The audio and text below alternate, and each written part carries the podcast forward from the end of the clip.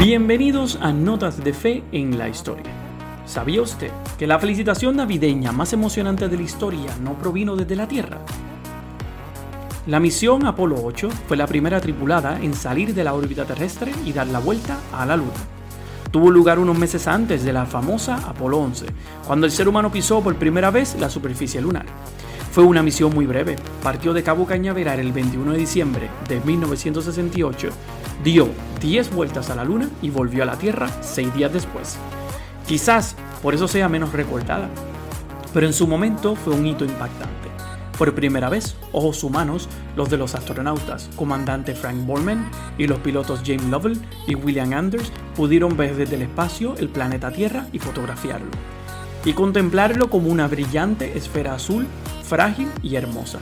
También pudieron ver la cara oculta de la luna.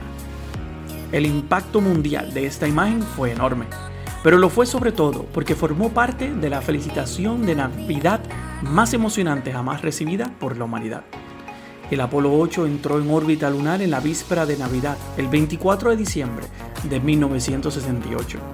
Esa noche los astronautas hicieron una transmisión de televisión en directo, mostrando imágenes de la Tierra y de la Luna.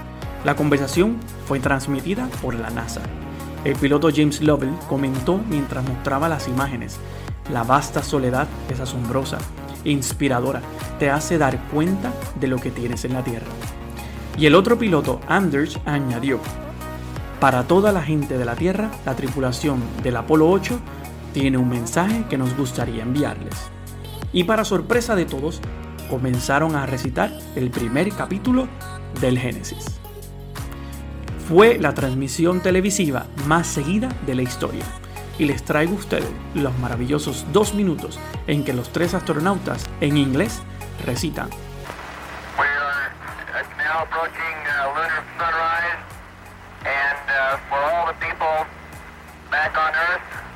Apollo 8 has a message that we would like to send to you.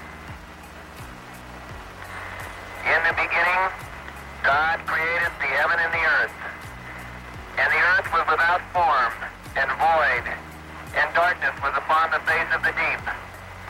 And the Spirit of God moved upon the face of the waters.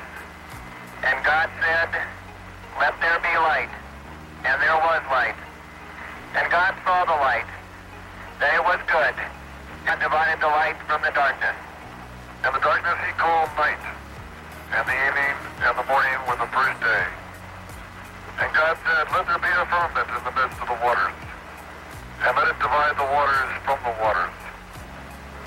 Made the firmament, and divided the waters which were under the firmament from the waters which were above the firmament. And it was so. And God called the firmament heaven, and the evening and the morning were the second day. And God said, Let the waters under the heaven be gathered together into one place, and let the dry land appear.